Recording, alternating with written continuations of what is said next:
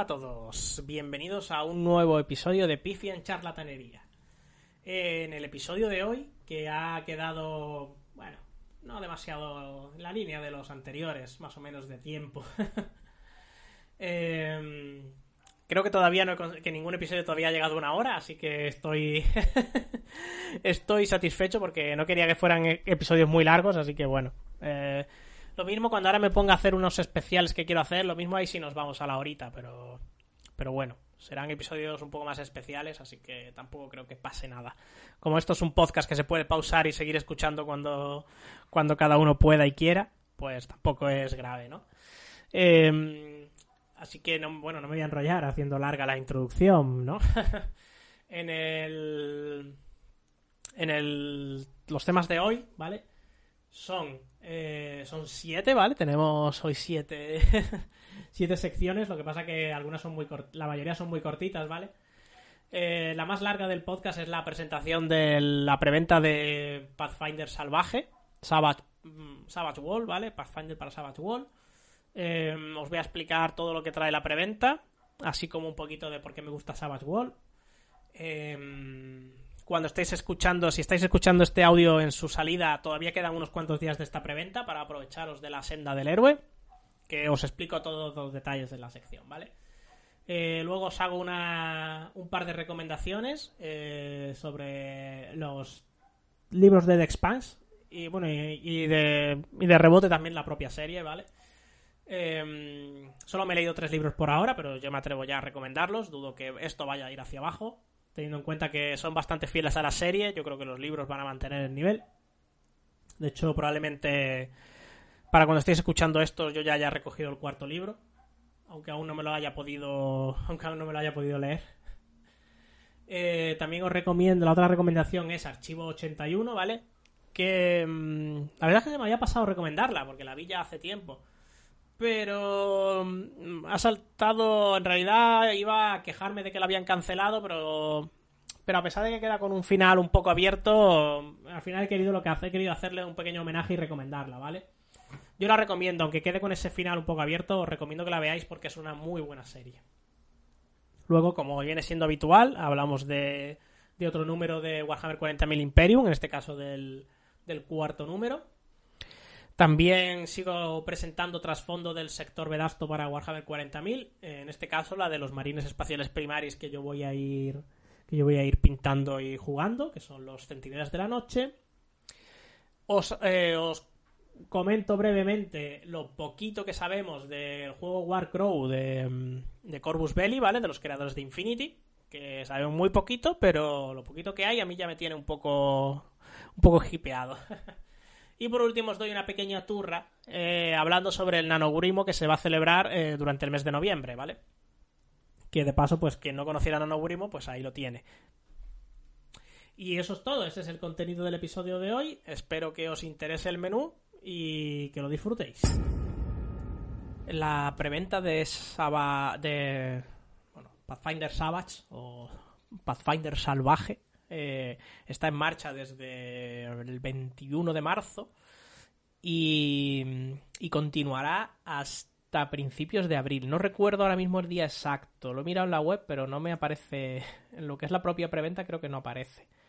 Eh, pero bueno, eh, tenéis, creo que dura hasta la primera semana de abril, más o menos. Eh, los primeros días, sé que termina durante los primeros 10 días de abril. Me quiere sonar el 9, pero no estoy seguro. Así que lo primero de todo, si os interesa eh, participar en la preventa, eh, hacerlo ya, ¿vale? esta preventa tiene la ventaja de, la, de los extras que se desbloqueen, ¿vale? Podéis participar tanto en la página de, de HT Publishers como en la página, como a través de cualquiera de vuestras tiendas, ya sea tiendas online o tiendas físicas, ¿vale? Podéis participar igualmente en la, en la campaña, ¿vale? los, que los que me sigáis hace tiempo ya sabréis que Savage Wall es uno de mis sistemas de rol favoritos. Eh, no es un juego de rol de estos narrativos, tan narrativos de los que se llevan hoy en día, sino que es un juego para hacer partidas trepidantes llenas de acción y protagonistas molones, ¿de acuerdo? Y villanos igualmente molones. Entonces, eh, es un sistema de juego que es verdad que no es para todo el mundo, ¿de acuerdo? Mucha gente piensa que hay que jugar obligatoriamente con miniaturas a él. Lo cierto es que no hace falta, que puedes jugar perfectamente con... O sea, puedes jugar perfectamente sin miniaturas, ¿vale? Em, el... Entonces, Savage es un sistema genérico que yo creo que actualmente fácilmente tiene, podría, creo que no exagero al decir que tiene cientos de, ambientaciones, vamos. Porque creo que va, todo se ha adaptado a, Savage. Hay por ahí Savage Star Wars, Savage Conan, Savage... Todas esas son no oficiales, ¿vale? Pero bueno. Bueno, estuvo Solomon Kane, Savage en Solomon, Solomon Kane con Savage. Em, bueno, tenemos las típicas, ¿no? Como la ambientación Deadlands, que es una ambientación bastante, bastante veterana, ¿no? Em, bueno, recientemente hemos tenido el sector TPK de Demonio Sonriente, por ejemplo, un, escenario de campaña español, ¿vale? Todos estos libros tienen la. Todos estos escenarios de campaña tienen la cosa de que requieren el manual básico de Savage, ¿vale? En cambio, eh, Savage Pathfinder, el acuerdo que han llegado Pinnacle con, con Python, ¿no? la creadora de Pathfinder, es que en este caso el manual básico de Savage Pathfinder tiene, tiene todas las reglas para jugar, ¿de acuerdo? Eh, quien, bueno, antes de nada, a lo mejor no alguien, alguien queda por aquí que no conoce Pathfinder. Eh, pero bueno, es un mundo de altísima fantasía, de estos de... Bueno, ya ves si es altísima fantasía que surgió durante la época de Daños and Dragon 3.5, que yo creo que es la... Que bueno, quizás... Bueno, sí es el momento de más eh, de más fantasía que ha tenido nunca de antes. Es cierto que Cuarta también tenía mucha fantasía, pero era un formato videojueguil el de las habilidades y tal, que yo creo que no daba no daba el rollo de hiperpoder que parecía tener en 3.5 los personajes. Y, y surgió como primero eh, aventuras para D&D 3.5 y posteriormente con la desaparición de con el cierre de la línea 3.5 de por parte de Wizard eh, el Paizo sacó su propio su propio bueno no lo llamaría retroclon sino clon no evolución su, propia evolución de Daños and Dragons. Y creó la que popularmente se ha conocido siempre como la 3.75 no el mundo de, de, Pathfinder siempre me ha parecido curioso. Al final es un mundo de estos de fantasía tipo Reinos Olvidados donde tiene cabida todo, absolutamente todo lo que se te ocurra de fantasía tiene cabida allí. Em, y luego tiene, tiene de los mejores escenarios de campaña que se han escrito para juegos de fantasía, vamos. Eh, no es que lo diga yo, es que... Em, no lo digo yo precisamente porque solo me han dirigido dos veces Pathfinder. Pero las campañas son súper bien consideradas tanto por masters como por jugadores. Entonces, eh, yo siempre he querido, siempre he tenido esa curiosidad, pero lo cierto es que con todo lo que yo gocé en su momento Daños and Dragon 3.5, para mí ya Daños and no es para mí ya, ¿vale? Pathfinder no es para mí. Y, pero me, me, puede, me tengo ganas de disfrutar de este mundo y estas campañas. Eh, que se van a ir adaptando también, ¿vale? Entonces, eh, pues aprovecho, pues aprovecha esta, esta, el que lo saquen con Savage World, pues es el motivo perfecto para por fin entrar a este mundo. Eh, como he dicho antes, la preventa va a seguir abierta unos días después de que yo publique este audio, ¿vale?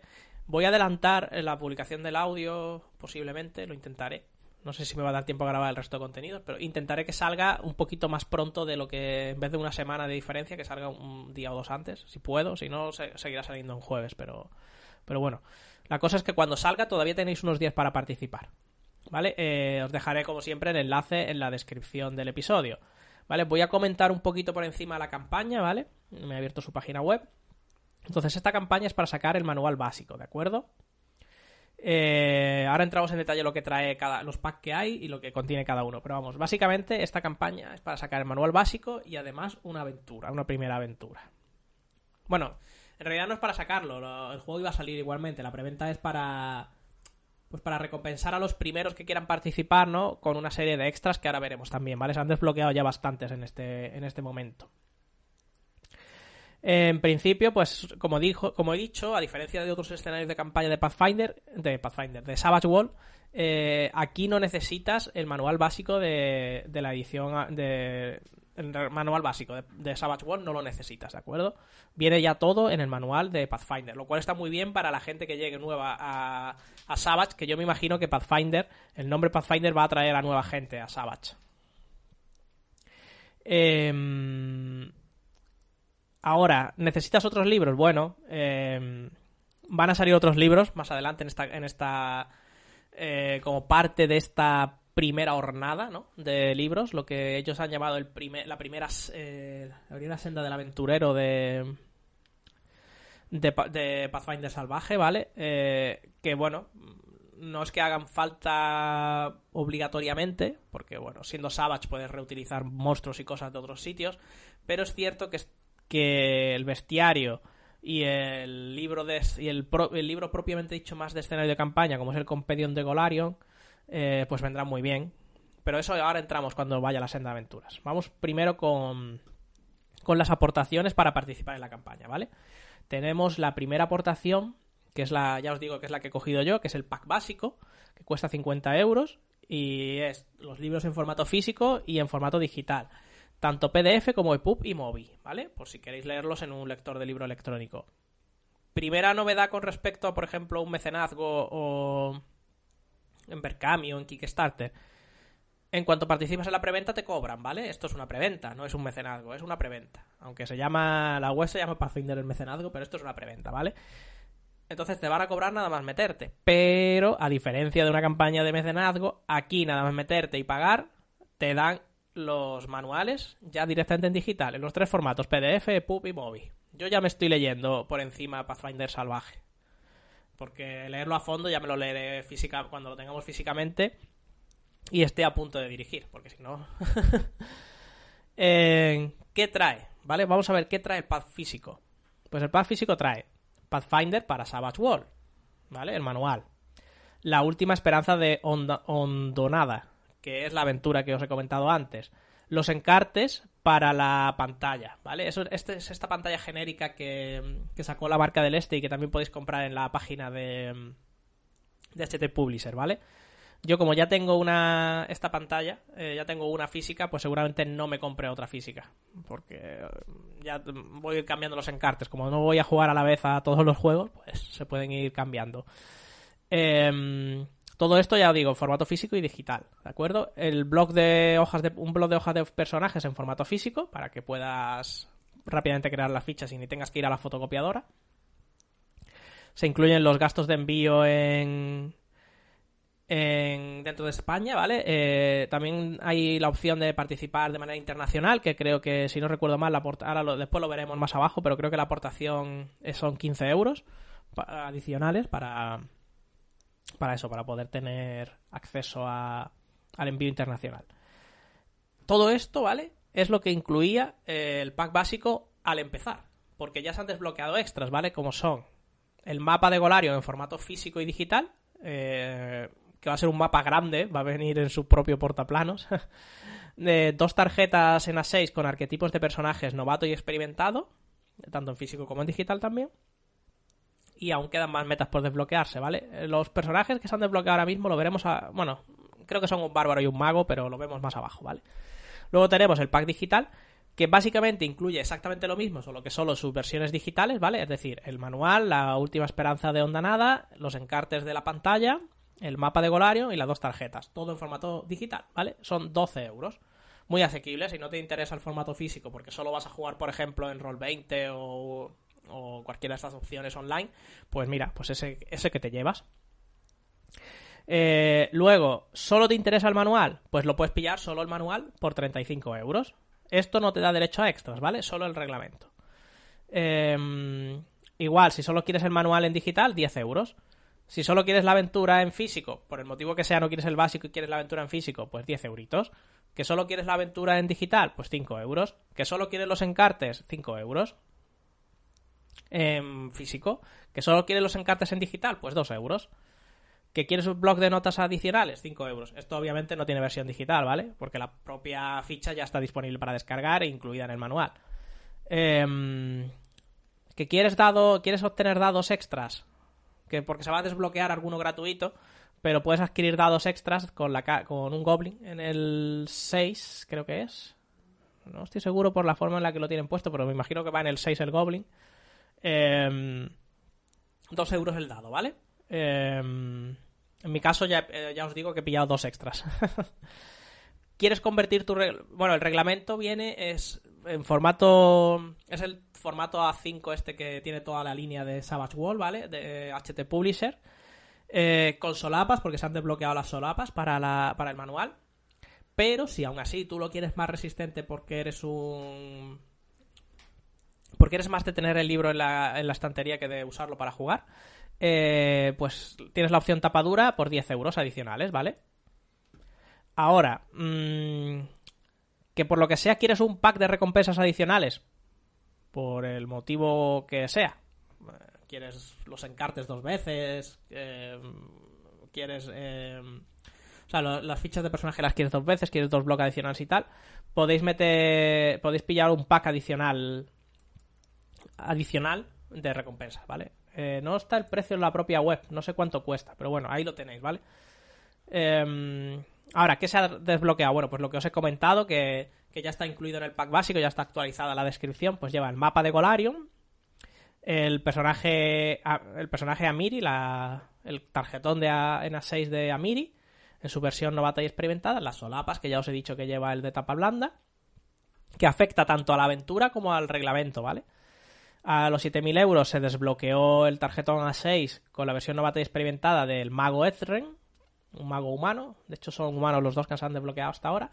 A los 7.500 euros, ¿ves? Esto todavía no está incluido en la descripción del pack básico. Que esta se desbloqueó ayer, si no recuerdo mal. A los 7.500 euros se, se, desbloqueó el tarjetón de supervivencia, que es un rápido resumen con las técnicas más apropiadas en combate para enfrentarte a los rivales, con una maqueta nueva y mejorada. ¿vale? Es, una, esto es ideal para que haya en la mesa uno o, si, o fotocopiarlo además y tener dos o tres para que todos los jugadores tengan acceso a, a lo que pueden hacer, ¿no? ahora, ¿qué quedan? Pues los extras, los extras adicionales. A los 8.000 euros se recluta a Hars, que es un explorador enano. Lo mismo, tarjetón A6, es versión novata experimentada, físico y en digital a los 8.500 euros se dará gratuitamente un dado. Mira, efectivamente, el símbolo del Goblin está en el 6. Aquí, sí lo confirman, ¿vale? Este dado es, color naranja gema y con los números en plata, ¿vale?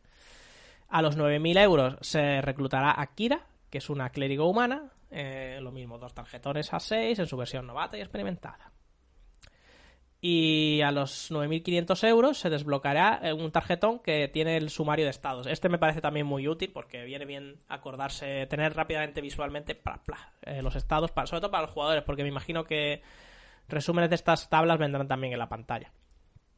Que lo podría haber mirado porque tengo la pantalla en PDF, pero bueno. y, lo, y ya está. Esto, bueno, ya está, no, en verdad. Eh, conforme se van desbloqueando extras, van añadiendo extras, porque originalmente solo sabíamos los tres primeros, solo sabíamos hasta solapas, ¿vale? Eh, y conforme se han ido desbloqueando extras, nos han ido enseñando más, así que conforme suba la recaudación y se desbloqueen nuevos extras, nos irán apareciendo más. Pero bueno, aquí tenéis listados hasta los 9500. Ojalá que cuando escuchéis este audio ya se hayan desbloqueado los, los 9500. eh, lo que os dije, el envío internacional por 15 euros. Y entonces, ahora, os explico lo de la primera senda del héroe que ya, ya esto de las sendas ya lo vimos con el sector TPK de, de Demonio Sonriente, ¿vale? Que al final, por comprar los tres libros que iban a salir a la venta, te regalaban el eh, te regalaban un recopilatorio de aventuras, ¿vale? Pues aquí es, es igual, ¿vale? Aquí, si participas en la preventa de todos estos productos en. ya sea. Eh, atención, ¿eh? Esto, esto es aplicable tanto si participas por HT Publisher como si participas por una tienda, ¿de acuerdo? Entonces. Eh, ah, bueno, antes de entrar en la senda del héroe, la fecha de entrega es este mismo, ese abril, ¿vale? O sea, esto no, esto es, ya os he dicho, los, digitales os los dan nada más entrar y el físico se va a entregar durante abril. Se puede retrasar por la situación actual de materias primas, huelgas y, bueno, huelgas no, paros, paros patronales y todo eso. Pero bueno, eh, la idea es entregarlo para durante abril. Supongo que finales de abril, termina la campaña a principios de abril, pues producción y, entrega. Em, entonces, la senda del héroe de Pathfinder salvaje, bueno, pues es abril, ¿no? Que es este manual básico y la última esperanza de un donada. En mayo eh, sería participar en el Compendium de Golarion, que es un suplemento para el entorno de campaña de Pathfinder para Savage World e incluye una gran cantidad de información interesante tanto para jugadores como para el director de juego además de describir las numerosas naciones de la región del mar interior de Golarion, Dentro de estas páginas hay una pormenorizada cronología histórica, más información sobre los dioses y planos de existencia o un práctico generador de aventuras, ¿vale? Entonces, claro, eh, nada más que por el hecho del trasfondo, pues ya yo creo que es útil tanto para el jugador como para el director. Este libro costará 24,95, ¿vale? Y sería en mayo, ¿de acuerdo? En junio eh, se sacaría a la venta el bestiario salvaje de Golarion, que es, pues, hay toda una plétora de bestias horrendas y monstruos aterradores capaces de causar pesadillas al grupo de aventureros más curtidos. Dentro de sus páginas encontrarás desde el poderoso Aboleth hasta el humilde zombie. Sus numerosas criaturas os esperan, listas para volar y participar en vuestras aventuras. ¿Vale? Este libro también va a tener un precio de 24,95. En julio saldrá el mazo de persecuciones dramáticas por 19,95. Añade emoción a tus aventuras con las persecuciones más emocionantes y dramáticas gracias a este completo mazo de 54 cartas. Entonces, si vas comprando todos según vayan saliendo, ya sea en tu tienda o en htpublisher.com, o sea, perdón, htpublisher.es, em, con la compra del mazo de persecuciones, que es el último de esta senda de aventuras, te regalan la guía de Varisia, que es un libro que, mm, que complementa la segunda senda de héroe. Porque básicamente es como el libro, el libro de presentación de la campaña El auge de los señores de las runas, que va a ser la siguiente senda del héroe, ¿de acuerdo? Eh, no sé exactamente cómo se va a publicar el auge del señor de las runas, si va a ser como en como en la versión original, ¿no? Eh, de Pathfinder, que son seis libros de aventura y se va publicando uno al mes. Em, no sé si así será como lo publicará HT Publisher, eso aún no lo sabemos. Pero vamos, em, que esta guía de, de si tienes intención de, dirigir el auge de los señores de las runas, te va a venir bien, porque es como la. Es como la presentación del escenario de campaña, de la, zona, ¿no? es detallar esa zona en concreto donde se va a jugar esta, esta campaña. Así que yo creo que, vamos, cuidado, que no es exclusivo, ¿vale? Que si no participas en la senda del aventurero es porque no te interesa, eh, no te interesan todos los manuales o no puedes participar ahora o lo que sea, la guía de, de Varicia se puede comprar, se va a poder comprar luego en tienda normalmente, ¿vale? Esto es simplemente una recompensa por, pues por haber participado en todos, en todas las compras anteriores, pues te la regalan. Si no, no te va a impedir, si no la compras ahora, no te va a impedir jugar el auge de los señores de la runa porque ese libro lo vas a poder comprar por separado tranquilamente. Pero bueno, yo obviamente voy a participar, me interesa porque en principio el auge de los señores de la runa me gustaría dirigirla. Mm, no sé muy bien a qué grupo, supongo a mi grupo de a mi grupo de Madrid del Resurgir probablemente porque al otro, a mi otro grupo les voy a dirigir Piratas de Drinax, de Traveler, pues el auge de los años de la runa se lo dirigiré al del resurgir al que antes le dirigía al resurgir del dragón, que los tengo abandonadísimos. Em, entonces, bueno, pues yo voy a participar en toda la campaña y cuando salga el auge de los años de la runa también participaré en ella.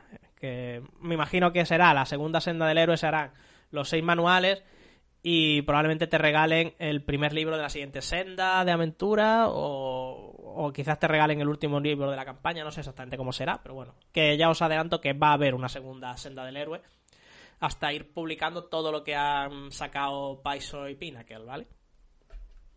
Y hasta aquí todo lo que tenía que decir, que ha sido bastante, sobre esta preventa. Yo ya os digo, os recomiendo que le echéis una ojeada que participéis en... Que si os gusta Savage World, eh, esto yo creo que es el mejor... Para fantasía heroica, yo creo que Pathfinder va a ser lo mejor para jugar con Savage World. Otro tipo de fantasía, pues obviamente no, no pegaría con Savage, ¿no? Pero... O sea, no pegaría con Pathfinder salvaje, pero... Fantasía, alta fantasía, alta fantasía heroica pega totalmente. Así que nada, espero Espero vuestra opinión. Si por un caso lo habéis pillado y ya habéis tenido tiempo de leer todo el reglamento, pues qué opinéis sobre al respecto. Y, y nada más. Eh, hasta aquí la preventa de Pathfinder Salvaje. Hoy os quería hacer una pequeña recomendación de... Bueno, pequeña no es precisamente. breve, breve. Una breve recomendación sobre los libros de, de Expanse. ¿Vale? Eh, puede que algunos conozcáis los libros ya, pero probablemente es más fácil que conozcáis la serie que empezó, creo que fue en Sci-Fi y posteriormente rescató Amazon cuando la Sci-Fi la canceló. O Sci-Fi o quien fuera. yo creo que me suena Sci-Fi, pero bueno. Em, la cosa es que la recuperó Amazon y es Amazon la que la ha terminado, que terminó terminó a principios de este año la emisión de la última temporada. Y bueno, pues esto está basado en una serie de libros, ¿de acuerdo? Em, escrito por dos, por dos autores en realidad, porque James Corey es un, es un seudónimo en verdad. Em, y, y bueno, estos libros son el... Son ahora mismo en español, creo que hay siete. Y no recuerdo el número exacto en inglés. En español creo que ha salido el séptimo recientemente. O el sexto. Ahora mismo estoy despistado. Pero bueno. Que esta sí tiene pinta de que se va. Esta sí termina, ¿vale? No es como. No va a ser como canción de hilo y fuego. Em, entonces, bueno, yo me he leído los tres primeros y creo que. Creo que la puedo recomendar ya directamente. Que os recomiendo que entréis de lleno en esta saga. Yo me he leído El despertar del Leviatán, que me lo leí casi entero a final del año pasado y lo terminé a principios de este. La guerra de Caliban, que me la, la, devoré en enero. y La puerta de Abaddon, que la he terminado recientemente, porque la verdad es que febrero ha sido un mes bastante malo para leer, así que la he terminado ahora. Y la semana que viene quiero ir a por el cuarto. Aunque me quiero terminar ante unas poquitas cosas entre medias, porque son libros largos. Son libros que se leen muy bien, pero son largos. Entonces, como ahora mismo estoy teniendo problemas para leer muy de continuo, eh, pues quiero colar los unos cuantos libros de los cortos que tengo entre medias antes de antes de meterme en el cuarto. Pero vamos, que, el cuarto lo estoy empezando de aquí a un par de semanas, como mucho. Entonces, eh, simplemente os lo quería recomendar, ¿vale? Es ciencia ficción. Eh, no es una ciencia ficción. No es. A ver. No es hard ciencia ficción. Pero tampoco es space opera, ¿vale? Es una cosa ahí entre media, muy es ligerita, es ciencia ficción ligerita, pero sin ser tampoco una cosa es una cosa loca de aventuras, es tipo Space Opera, ¿vale? Em, adapta, la serie adapta muy fielmente los libros, de hecho bastante fielmente. Es cierto que las primeras temporadas de, de Expanse las tengo un poquillo, un poquillo olvidadas ya, pero conforme iba leyendo me iba acordando de que esas cosas pasaban más o menos así en la serie. A ver, cambian cosas. Em, un personaje que no sale ni en el primer ni en el tercer libro pero que, eh, que salen por ahora solo ha salido en el segundo, aunque sí se le ha mencionado en el tercero. Eh, la serie está desde el principio, ¿vale? Em, bueno, lo voy a decir, ¿vale? A Baserala. Está desde el principio en la serie. Es, y en el libro, en verdad, la presentan en el segundo, la mencionan en el tercero. Y me imagino que a lo mejor en el cuarto ya vuelve a salir otra vez. Mm, entonces, claro, hay pequeños ajustes de trama, de personajes que aparecen. Por ejemplo, en el tercer libro aparecen dos personajes, uno con punto de vista y otro sin punto de vista, que en la serie diría que están como más o menos fusionados, ¿no? Porque lo que le pasa a este personaje, en realidad en la serie le pasa al otro, que no tiene punto de vista en el libro. Entonces, bueno, em, hay pequeñas diferencias, ¿no?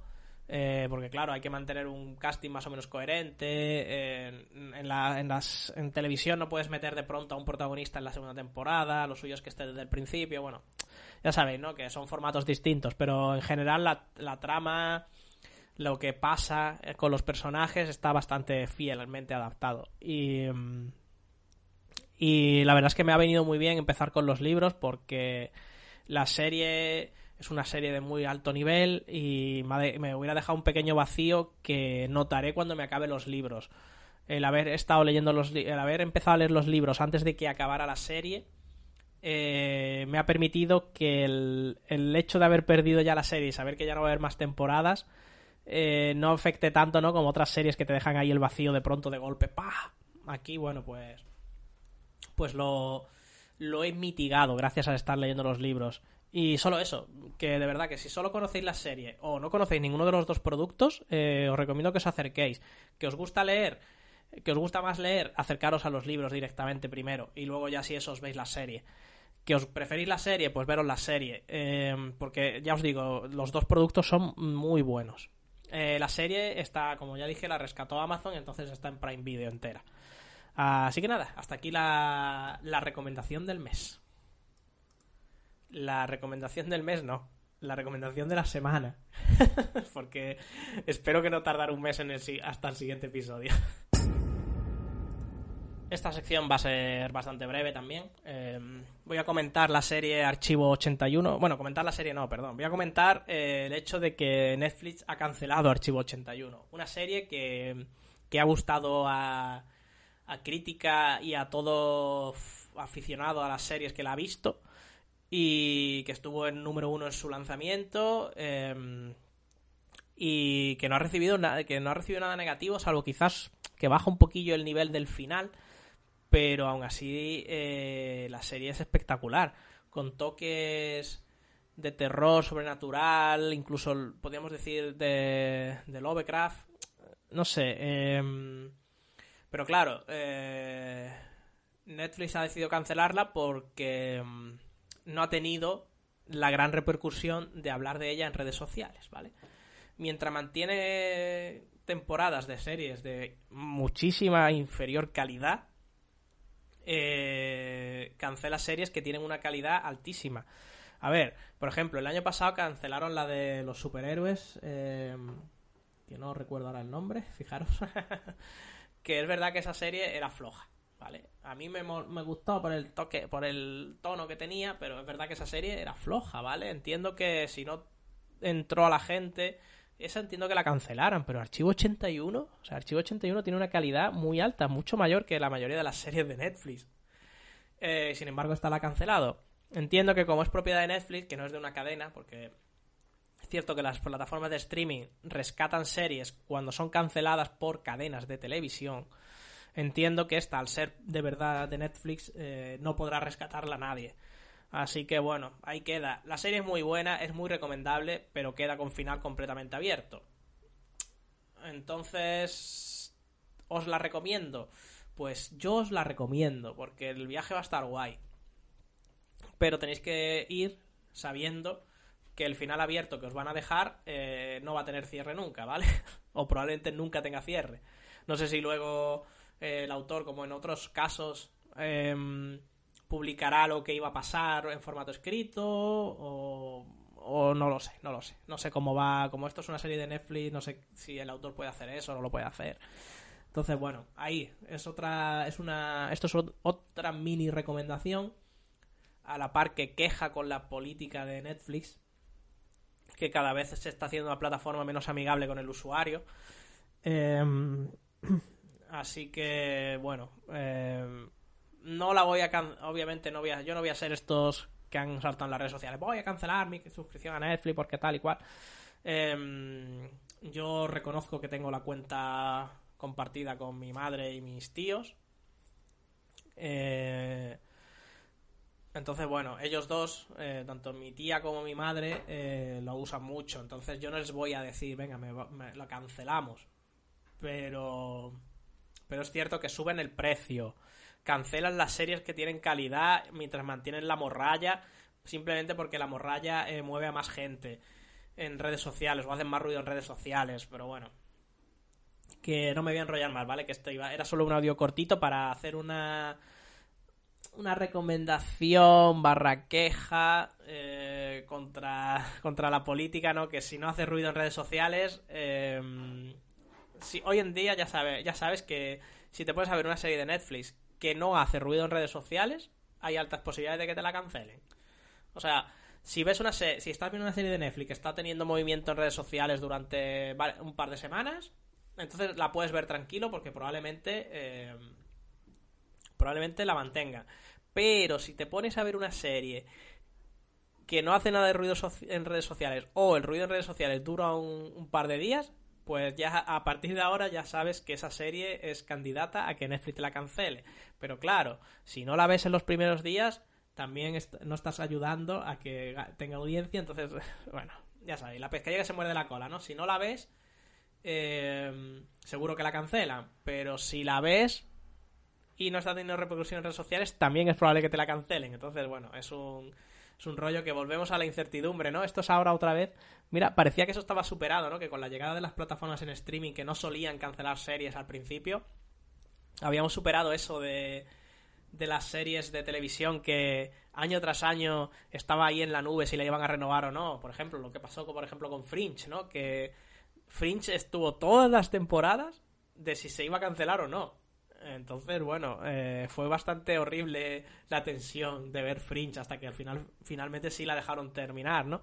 Pero ahora parece que eso que estaba superado ya con las plataformas en streaming regresa. Así que nada, a ver a ver qué nueva serie que no que me mole me cancela Netflix.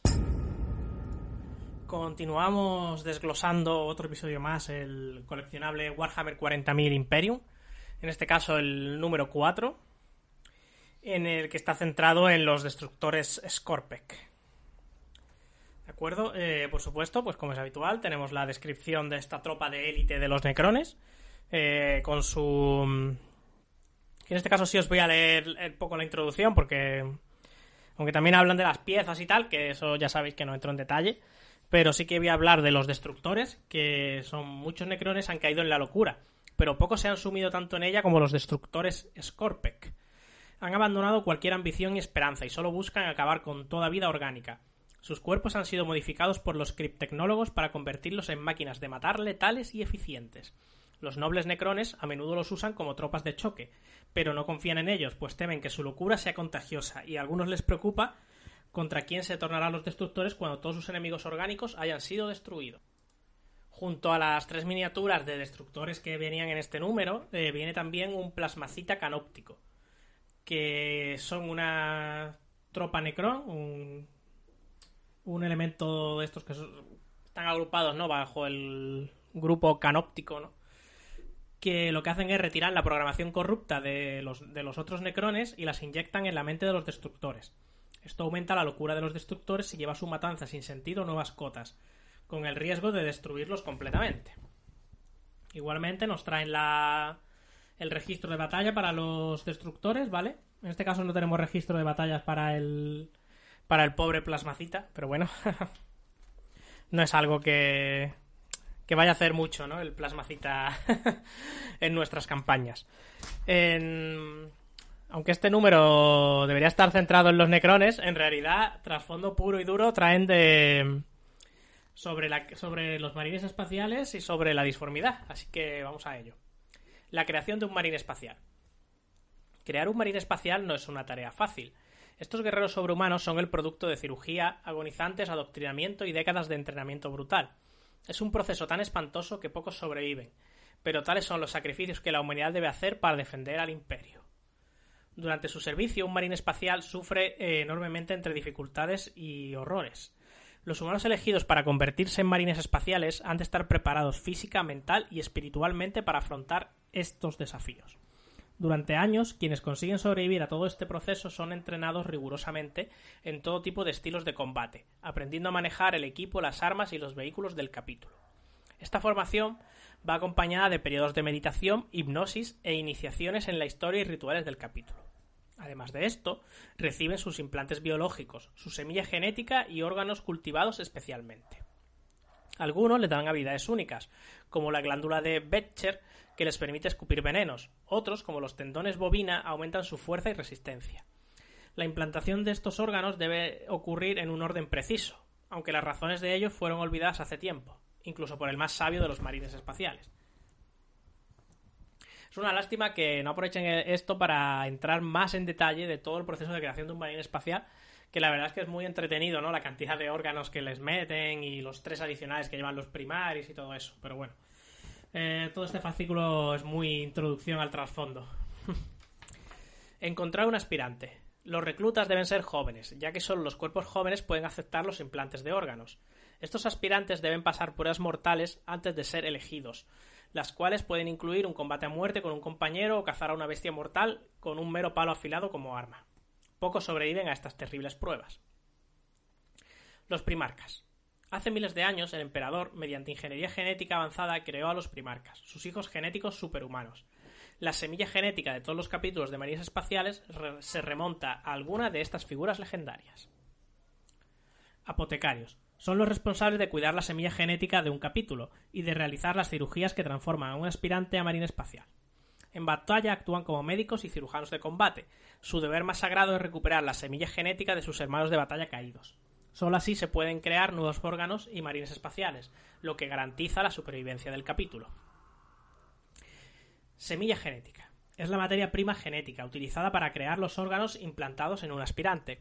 Cada marine espacial tiene dos órganos internos que deben ser recuperados para crear nuevos implantes. La semilla genética de un capítulo de marines espaciales es su recurso más preciado y está vigilado con celo por los apotecarios, que se aseguran de que no se corrompa o dañe. Em, se supone que los marines espaciales primaris eh, usan una semilla genética todavía más pura que la de los, de la de los capítulos eh, existentes hasta antes de la fundación última, ¿vale? Eh, porque esta semilla genética estaba guardada en, en Marte y, fue la, y la, fue la que usó Belisarius Cole. Em, algún día debería hacer... Bueno, espero que la parte del Mechanicus nos cuenten cuando empiecen a venir miniaturas de mecánicos, espero que nos cuenten, nos hablen de Pelisario Cole y todo el papel que tiene en la creación de los primarios. Así que no voy a adelantar, pero ya os, ya os puedo decir que probablemente cuando acabe el coleccionable amplíe bastantes temas de estos que, se, toman, que se tocan tan superficialmente. El otro número de o sea, la otra página de trasfondo, la otra hoja de trasfondo que tenemos es hablando sobre la disformidad. Em, la disformidad es una dimensión de energía pura que existe fuera del tejido de la realidad, conocida también como el empíreo, el inmaterium y el mar de almas, entre otros ominosos nombres. Es a la vez absolutamente esencial para la existencia del imperio y la amenaza más mortal para la humanidad. La disformidad es allí donde toman forma los pensamientos, los sueños, las emociones y las ambiciones de las razas conscientes de la galaxia. Su verdadera forma llevaría a la locura incluso a los mortales de voluntad más férrea, se habla de ella como de un océano interminable de poder, de corrientes en cambio constante. Tiempo atrás, la humanidad descubrió que eh, al traspasar la barrera que separa realidad y disformidad, podía navegar por este océano dimensional cruzando las vastas distancias entre las estrellas en una fracción del tiempo que le habría llevado de otra manera. La disformidad se convirtió en el medio por el que la humanidad se extendió por la galaxia. Sin embargo, el inmaterio ocultaba muchos peligros, al igual que un océano real, es propenso a terribles tormentas, que pueden devorar naves descuidadas o llevar hasta la realidad, o llegar hasta la realidad, devastando regiones enteras con plagas, mutaciones y maldiciones pesadillescas. Peor aún, la disformidad alberga legiones de crueles daemons, seres que buscan irrumpir en la realidad y masacrar mortales o corromper y devorar almas. Y ahora, relacionados con la disformidad, vamos a, a tocar cuatro puntos. El primero, el astronómico. Es un faro psíquico proyectado desde Terra por el propio emperador. Brilla a través de la locura de la disformidad y actúa como guía para las naves espaciales que intentan navegar por este peligroso reino. Antaño el, Astronomicon iluminaba toda la galaxia, pero ahora extensas regiones del Imperio están aisladas de su luz. Estas son las, las regiones del Imperio, del Imperio Oscuro que, mm, que está al otro lado de la cicatriz Maledictum, ¿no? Al lado contrario a donde está Terra. Entonces, en esas zonas la luz del Astronomicon no llega. Moradores de la disformidad. Los Daimons son criaturas engendradas en las profundidades de la disformidad, forjadas a partir de la esencia misma del Inmaterium. Toman la forma de los monstruos de las pesadillas más oscuras y los deseos más crueles de los mortales. Cuando llegan a la realidad, buscan corromper y matar a tantos mortales como sea posible. Los navegantes. Son mutantes psíquicos con un tercer ojo que les otorga la habilidad única de navegar con precisión en el espacio disforme. Todas las naves imperiales requieren un navegante para viajar por la disformidad. Y por último, en este apartado de relacionar con la disformidad tenemos la piedra negra, que es una misteriosa sustancia similar a la obsidiana que puede usarse para aumentar o negar el poder de la disformidad. En la región del espacio conocida como el Nexo Paria, los necrones han usado piedra negra para crear una red de pilones que parecen contener las energías del Inmaterium, estas estructuras han hecho casi imposible el viaje y la comunicación por todo el Nexo Paria, además de dificultar que los Daemons tomen forma en esta región del espacio. Hay una campaña entera que está ambientada en el Nexo Paria y no solo hace esto de, cortar la influencia de la disformidad, sino que también eh, anula la voluntad de los seres vivos por hacer cosas, ¿vale? O sea, por vivir. Entonces, bueno, em, tiene más efectos que solo el negar la disformidad y es parte del plan del Rey Silente, pero bueno, ya entraremos en eso cuando algún día eh, hablemos del Codex Necron en profundidad. En la parte de montaje, pues tenemos cómo montar a los a los a los destructores Scorpec y al plasmacita canóptico, ¿vale? Seguimos en, montaje por clip y que encajan a presión y que no necesitamos pegamento. En la parte de pintar eh, nos explican cómo aplicar la pintura base Runelor Brush, que ya tenemos desde el número 2, si no recuerdo mal, a todos los destructores, ¿vale? bueno, a los destructores y al... Y al... Y al y al plasmacita. Y además, en esta misma. En este mismo número. Nos venía también el. El color base, el Lead, Lead Belcher. Que es una especie de color metálico grisáceo, ¿no? Gris metálico. Que. Que lo vamos a emplear eh, tanto para los. Para partes concretas de los destructores como eh, para la Guardia Real, los guerreros necrones y los intercesores de... y el teniente. Primaris, ¿vale? Que son las miniaturas que tenemos hasta ahora. Todos van a requerir pequeños colores, sobre todo básicamente en las armas, ¿vale? Y por último, ya para terminar con el fascículo, tenemos el típico, la típica partida, ¿no? Que en este caso se llama Despertar Destructor. Tras despertar a un trío de destructores de Scorpec, un, un plasmacita canóptico trata de dar vida a las demás máquinas de matar. ¿vale? Informe de misión. Un plasmacita canóptico se desplaza por los pasillos y pasadizos del centro de reparaciones, activando rutinas de resurrección y reviviendo a los letales cultos destructores. Un trío de destructores Scorpec protege al plasmacita de los maíz espaciales intrusos mientras completa su crucial tarea. Objetivos de los destructores: purgar a los vivos. Despertados de su sueño por un plasmacita canóptico, los destructores Scorpec se van consumidos por su necesidad de matar. A pesar de ello, han de proteger al plasmacita canóptico para que pueda despertar a sus congéneres. Objetivo de los marines: destruir a los necrones. Una vez reunidos con su teniente primaris, los intercesores de asalto se enfrentan a enemigos cada vez más letales. Los cultos destructores acechan. Deben destruir al plasmacita canóptico antes de que pueda despertar a los demás destructores. Aquí vamos a desplegar por el lado marines espaciales al teniente y a los tres intercesores, y por el lado de los necrones a los tres destructores y el plasmacita, ¿de acuerdo? En este caso, em, ya vamos a ir usando. Em, mira, por ejemplo, en este ejemplo de partida no nos dicen nada de disparar. Solamente va a ser mover los movimientos, cargar y combatir. ¿De acuerdo? Vamos a hacer las reglas que vamos a ver para este, para este número. Y hasta aquí el número 4 de Warhammer 40.000 Imperium. Ya os adelanto de que no voy al día de pintura, ¿vale? Eh, voy por el se podría decir que estoy todavía pintando los números. Eh, estoy los números 1, 2 y 3, ¿vale? Eh, estoy, tengo pintados ya con capa base a todos los guerreros necrones y a la Guardia Real. Tengo pintado al teniente en capa base al teniente primaris y a uno de los intercesores. Me quedan dos intercesores más. Meterle la capa base de Runelor a los destructores y el plasmacita. Y el gris metálico a todo, ¿vale? O sea, es un buen trabajo, pero yo creo que de aquí a un par de semanitas me he puesto. me habré puesto al día. Porque además aprovecharé. Aprovecharé a la vez para darle. Porque ya tengo más acumulado, ¿eh? De conforme estoy grabando. Así que bueno, espero. Espero conseguir recortar. Antes del siguiente envío de Salvat. Espero haber conseguido recortar. Haberme puesto al día, vamos. Recortar la diferencia que tengo de miniaturas eh, montadas, pintadas, o sea, montadas solamente, imprimadas y, la mayoría, hombre, dentro de lo que cae la mayoría. es que la tened en cuenta que en mi caso no han sido tres guerreros necrones, ¿vale? Que han sido 43 guerreros necrones, que yo ya tenía 40 guerreros necrones. Y no un guardia real, han sido dos guardias reales. Y no van a ser tres destructores y un plasmacita, van a ser seis destructores y dos plasmacitas, porque yo ya tenía destructores y plasmacitas, así que bueno. Eh, me voy poniendo al día, pero no todo lo rápido que me gustaría.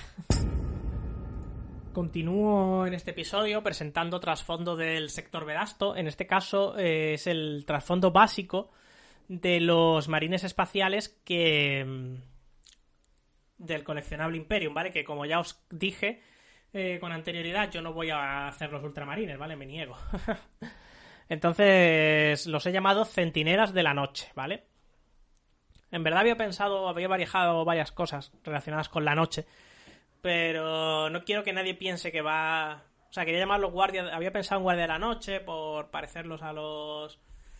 a los a la Guardia de la Noche de, de Canción de Hielo y Fuego, pero no me terminaba de convencer, entonces pensé Guardianes de la Noche, pero hay un manga que ahora está pegando, que todo el mundo está que no caga con él, que se llama Guardianes de la Noche, entonces no quería que nadie pensara que la referencia era esa, ¿vale? La referencia en realidad es la Guardia de la Noche de Canción de Hielo y Fuego. Eh, la referencia al nombre, porque luego la funcionalidad en realidad es un poco homenaje eh, Legión Alfa, Guardia del Cuervo y tal, pero bueno, eh, voy allá con el, a meteros el trasfondo básico, ¿vale? El origen de este capítulo comenzó cuando un grupo de escudos grises salvó al primarca de un atentado de la Legión Alfa, que ni los custodios habían advertido. Como recompensa, el teniente Ondrides, al frente de aquel grupo de marines, recibió la orden de convertirse en un grupo de élite de infiltración y contrainfiltración. Con el tiempo, su eficacia hizo que el primarca decidiera que, bajo las órdenes del ahora capitán, fundara un capítulo especializado en estas tácticas, que recibió el nombre de Centinelas de la Noche. El capítulo se fundó originalmente basado en flota, reclutando allá por donde realizaban sus inclusiones. Fueron enviados a ayudar en la, en la limpieza de la invasión caótica al sector Vedasto, destinando a ello las fuerzas completas del capítulo. La campaña para purificar el sector Vedasto fue durísima, debido a las invasiones caóticas y xenos que habían tenido lugar. Junto a las fuerzas del sector lograron expulsar al grueso de las fuerzas caóticas y exterminaron completamente a los Tau. En este proceso, eh, el capítulo acabó perdiendo más de la mitad de sus efectivos, lo que llevó a que al capítulo a establecer una base en el planeta Ávidos, en el sistema Vedasto, que comparte nombre con el sector. Eh, es un mundo minero e industrial muy duro donde los marines han comenzado ya a reclutar a sus primeros neófitos. Recientemente ha llegado al sistema una inquisidora de nombre, de nombre Meliatrix, cuyo trasfondo os presenté en el episodio anterior, cuyo carácter, fuerza e impetuosidad han encandilado al señor del capítulo Ondrides, que ha puesto a disposición de la Inquisidora la tercera compañía del capítulo, para que pueda seguir con sus labores de purificar de cultos secretos, tanto caóticos como senos, así como de cualquier otra amenaza a todo el sector. Entonces, bueno, actualmente eh, mi capítulo tiene cinco miembros, que son el señor del capítulo Ondrides, que en verdad no tengo miniatura para él, ¿vale? Ahora mismo. El capitán Ligiadis, ¿vale? Que de él no se ha hablado todavía porque es el fascículo 5, pero bueno. el teniente Lefteris, que ya es, el, es la miniatura de teniente que ya habéis conocido. El del fascículo, del primer fascículo, de hecho y la escuadra Intercesores Omega, que está formada por los hermanos Basilios, Padacos y Serafín, ¿vale? Que nos lo, nos lo dieron en el fascículo número 3. Y ese sería el trasfondo básico de los Centinelas de la Noche, ¿vale?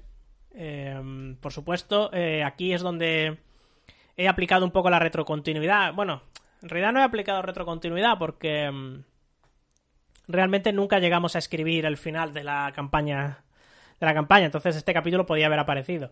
Aunque realmente no, ¿vale? Realmente no podía haber aparecido porque en aquellos tiempos no existían los primaris, así que ah, podrían haber aparecido otros marines, pero no estos. Pero bueno, em, eso no es ahora lo importante, ¿no? Ya, ya pondré, ya escribiré relatos. Em, cuando, seguramente cuando me ponga al día con, con esto de, de Warhammer 40.000 Imperium, que me está costando, pero espero tener, espero tener grabado todos los audios ya de todos los números que queda que tengo por casa antes de la siguiente entrega, de manera que solo los tenga que ir insertando en los, en los diferentes episodios del podcast. Eh, pero bueno, cuando eso ocurra, cuando ya vaya al día y me haya conseguido desatascar un poco, eh, os pondré. Empezaré a escribir los relatos de cómo el sector Vedasto llegó a estar como está y el presente que espero que se convierta en partidas eh, durante este verano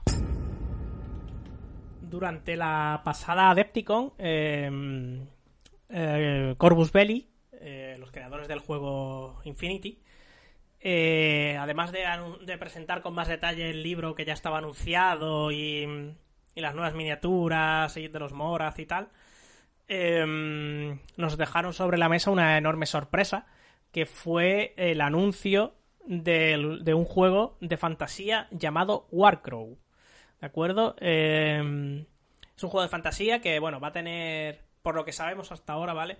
Va a tener eh, las típicas razas de enanos, elfos, humanos y tal. Más cosas que nos van a sorprender al estilo de Corvus, ¿vale? Eso también nos lo han dicho. Em, pero no sabemos mucho más. De hecho, no sabemos nada de así del trasfondo. Em, con más de. O sea, no, es que no tenemos más detalles por ahora, ¿vale? Em, es cierto que en los próximos meses iremos sabiendo más. Porque ya está anunciado que en otoño de este mismo año, de 2022, eh, tendremos eh, Warcrow Adventures, ¿vale? Que es un juego. Es un juego de tablero, ¿vale? Porque es un dungeon crawler. ¿De acuerdo? Seguro que va a tener miniaturas de metal mezclado con las nuevas miniaturas de plástico de tamaño para las miniaturas más grandes que está haciendo que está haciendo Corbus, que por ejemplo son las que vamos a tener en el, la mezcla que vamos a tener en el en Tag Ride, ¿vale? El, el, juego de mesa de Tag que se financió que se financió con éxito a finales del año pasado, ¿no? ¿Fue la fecha? No me acuerdo. El, el Pledge Manager ha estado abierto hasta hace poco. O sea que... Que vamos. Entonces, este juego mmm, no sé cuánto tardará en entregarse. Eh, supongo que unos como mínimo seis meses, supondremos, y no más. Según el éxito, supongo que cuantas más cosas se desbloqueen, un poquito más tardará. Pero bueno, este, lo que es esto, yo me imagino. Vamos, a ver, lo que tarda en entregarse. Lo mismo, lo mismo sale del tirón.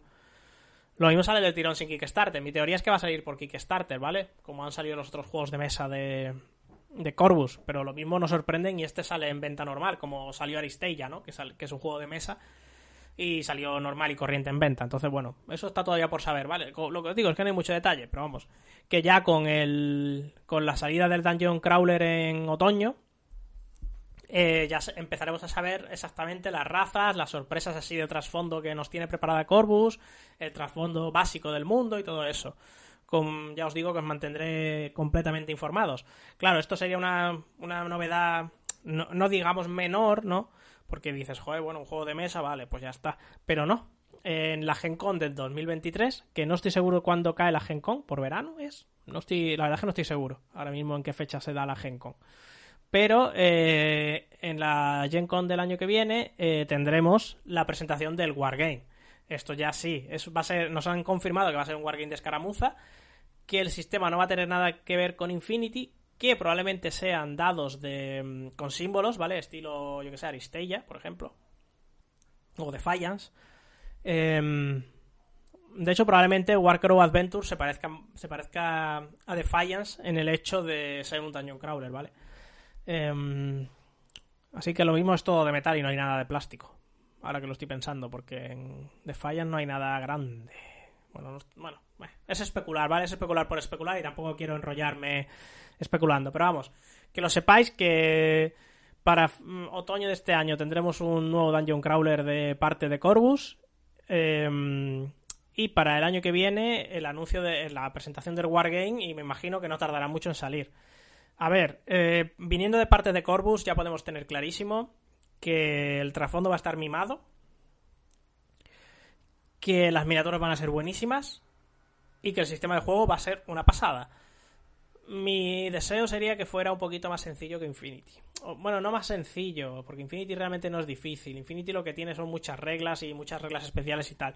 A mí me gustaría algo un pelín, un pelín solo por debajo de la complejidad de Infinity. Sobre todo el número de cantidad de habilidades por miniatura y todo eso.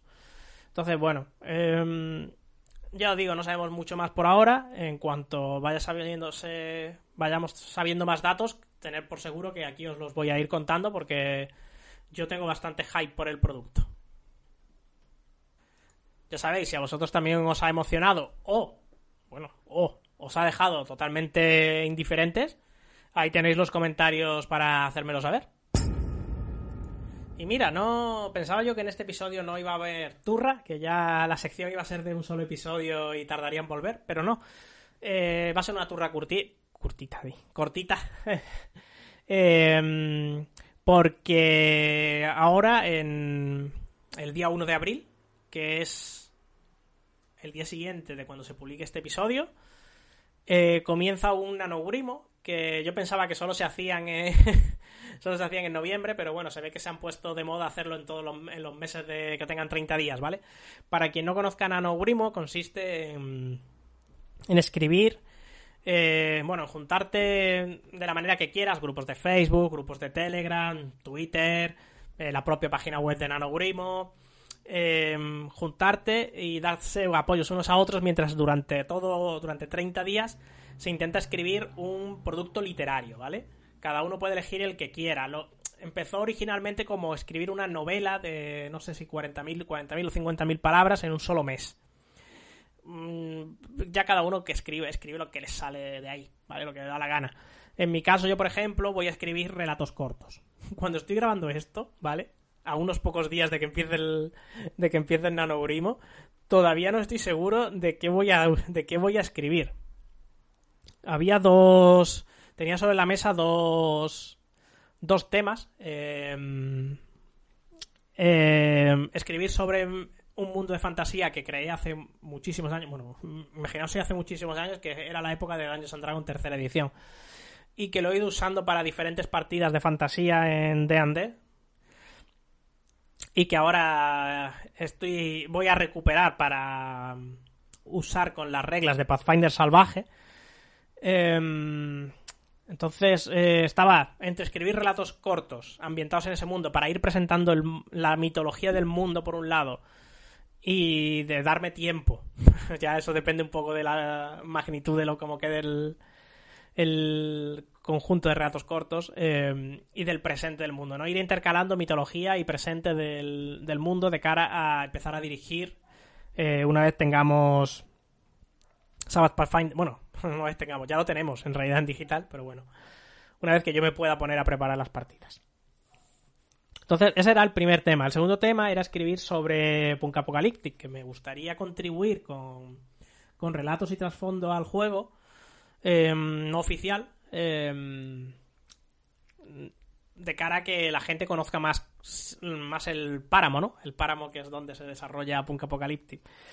Em, entonces estoy ahí, ahí. Lo que pasa es que sigo sin sentirme del todo cómodo escribiendo mm, humor gamberro, del, el humor gamberro y, y malsonante que caracteriza, caracteriza a Punka. Entonces estoy ahí entre los dos. Eh, y mientras grababa hoy, mientras grababa la parte de Warhammer 40.000, he dicho, hostia, si tengo que escribir un montón de relatos de, de Warhammer 40.000 poniendo, cerrando la campaña del sector Vedasto, actualizando los relatos antiguos y creando nuevos relatos para el presente del sector Vedasto. Podría también barajar ese tercer tema. La verdad es que estoy ahí, ahí, no sé, todavía no me he decidido. Lo mismo el el mismo día que se publica este podcast eh, me da la locura y pongo una encuesta en Twitter para, para sugerir... Em, para que la gente me ayude a decidir directamente y escribo sobre lo que la gente vote en Twitter. Pero bueno, eh, pues esa es la turra de hoy. Em, mientras esté escribiendo el nanoburimo, eh, voy, voy a seguir sacando el podcast, ¿vale?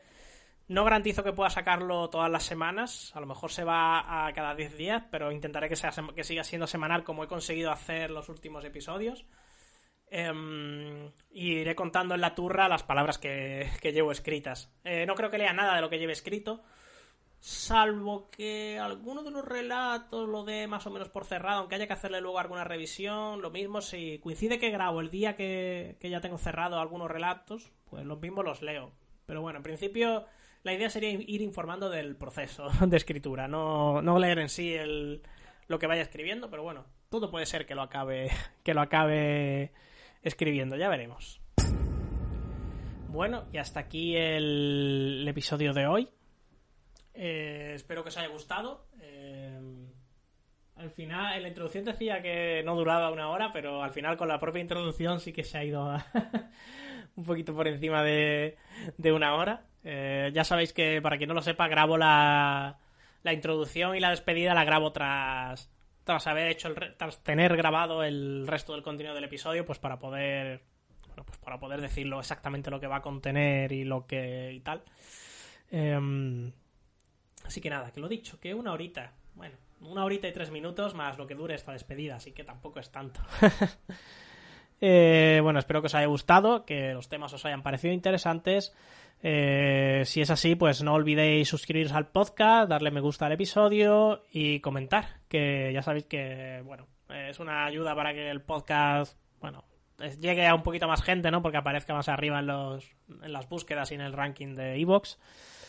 Y aparte a mí, pues me, da un poquito de motivación ver algún comentario, ver algún me gusta, alguna suscripción y tal, pues siempre gusta, ¿no? Que, que se agradezca un poquillo el trabajo que hace uno, aunque lo haga por amor al arte, porque es por lo que lo hago yo. Pero bueno, que siempre, siempre da un poquito de satisfacción, ¿no? Eh, recordad que me podéis encontrar en Twitter e Instagram como Macalus, eh, leer mi blog en macalus.net y en Facebook está la página del podcast que se llama Pifi en Charlatanería. Si queréis comentar algo del episodio, podéis hacerlo en el propio episodio, en mis redes sociales o por el email en charlatanería.pm.me. Como novedad, este mes comentaros que he creado un canal de Telegram donde se publican de forma automática los episodios y entradas del blog. Y puede que alguna noticia breve que, se quede fuera de los podcasts o del blog, porque sea demasiado breve, pues puede que también aparezca por allí. Eh, es un es un canal de Telegram, por tanto es solo de lectura. No es un grupo que suelen ser muy ruidosos y hay mucho off topic y todo eso. Así que si os gusta ser notificados de las novedades por Telegram, pues ya podéis uniros. El enlace tanto al canal como a las demás redes sociales está en la descripción del episodio. Nos oímos pronto. Adiós.